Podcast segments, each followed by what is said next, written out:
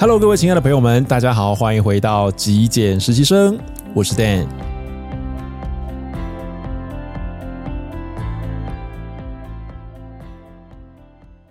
在今天的节目一开始，我来跟各位分享一则来自 Apple Podcast 的网友留言，网友叫做 Cindy。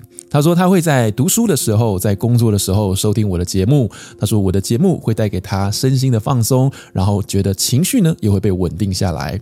非常感谢 Cindy，也希望我的声音可以持续的陪伴大家，疗愈到大家哦。接着下来，我们就进入今天的主题。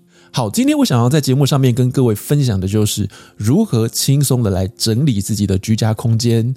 那么，我想先问问大家，你喜欢整理、喜欢打扫吗？我自首，我并不是一个喜欢整理跟打扫的人，所以呢，我透过断舍离来解救我这样子的痛苦。因为断舍离之后，东西变少了，好像就会变得比较容易整理。那么今天我在节目上面会跟大家分享的内容呢，主要是来自于我手边的这本书。这本书的书名在台湾的翻译叫做《德国流物质减法心灵加法整理术》。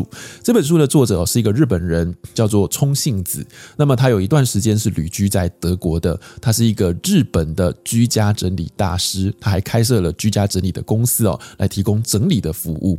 那么在这本书里头哦，作者一开始就说他并不是一个喜欢整理、不喜欢。打扫的人，但是他也说，人可以讨厌打扫，但是不能不会打扫。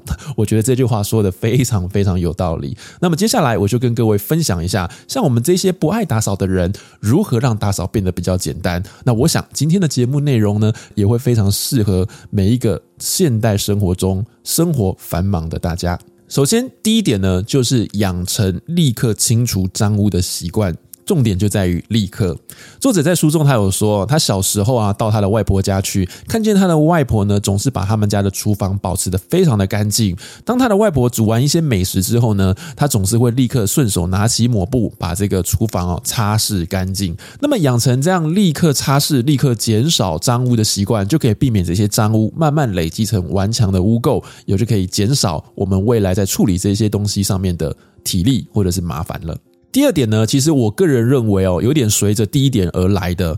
作者建议我们在打扫的时候可以定时、定量，甚至锁定固定的范围。他认为哦，我们可以提高我们整理的频率，例如每天有五分钟，每天十五分钟，简单的整理，而不要累积下来变成一个很庞大的、很复杂的工作量。这样子呢，也很容易让我们心生厌烦而讨厌整理。而这样累积下去的结果呢，就会变成是一个可怕的轮回。所以，像我个人呢，其实都会在一个。礼拜的周末，比方说礼拜六或礼拜天，播出个一个小时到两个小时，然后做一个居家空间的整理。这样到一年的年末、年终的时候，就不用花费太多的心力或者是劳力去做大扫除的这件事情。第三点呢，作者分享到，我们其实可以减少我们居家的打扫用具，减少打扫用具也可以简化我们自己打扫的工作。比方说，像我个人，只要有吸尘器跟拖把就可以了。偶尔吸吸地板，然后拖把擦一擦地，然后或者加一片抹布，可以清理我的桌面或者是其他的台面。我觉得这样就非常的足够了。老实说，不需要买太多的刷子啊，各式各样的刷具啊，或者是因地制宜，因为不同的范围、不同的区块而去买专属的哦这种清洁用具。我觉得呢，也会增加很多在清洁上面的一个复杂化。而最后一点呢，就是我们要减少扫除或整理时候的障碍物。这个部分可以分成两个区块来跟大家做分享哦。第一个部分就是尽量不要在地面上放东西。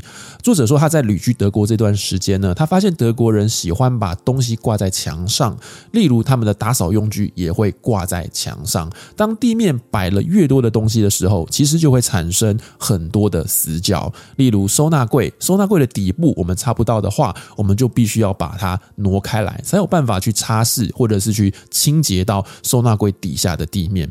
所以，如果我们可以减少更多的大型家具，或者是占据我们地面上空间的话呢，我们就可以比较轻松的哦，好像用吸尘器简单的吸一吸地板，用拖把大面积的去清理过地板，好像就会非常的简单，非常的轻松，也不用把东西搬来搬去。我们要想想，如果有一天我们的年纪越来越大，越来越老的时候，搬这些重物对我们来说也是非常吃重的，非常耗费体力的一件事情。而第二点呢，就是我们可以减少购买结构或者是造型太过于复杂的东西。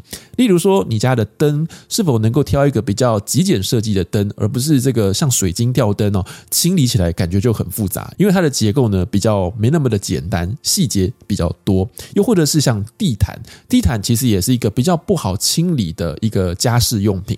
所以，如果我们可以去避免掉购买这些，让我们在清洁、在整理的时候感觉到比较复杂、比较麻烦的物品的时候，也可以让我们的整理变得比较简单、比较轻松。好的，说来说去呢，其实我就是一个非常懒惰的人。其实我真的真的不喜欢整理，所以当整个空间被断舍离、被极简下来之后，东西变少了，那么我觉得在整理的时候就会变得非常简单。我的桌面清空了，台面清空了，我就不需要在擦拭的时候把东西移来移去，这样就会节省非常多的时间，那也比较能够让我提起劲，或者是有整理空间的这个意愿了。以上就是我今天要跟各位分享的节目内容。我知道在现在的社会，大家的时间都不多，有的些人呢，白天可能要上班，回家晚上还要煮饭、带小孩，非常的繁忙。希望今天的节目内容或多或少呢，可以提供给大家一些参考、一些帮助喽。如果你喜欢我今天为你准备的节目内容，别忘了记得帮我按一个赞，也欢迎订阅支持我的频道。我是 Dan，我们下期节目见喽，拜拜。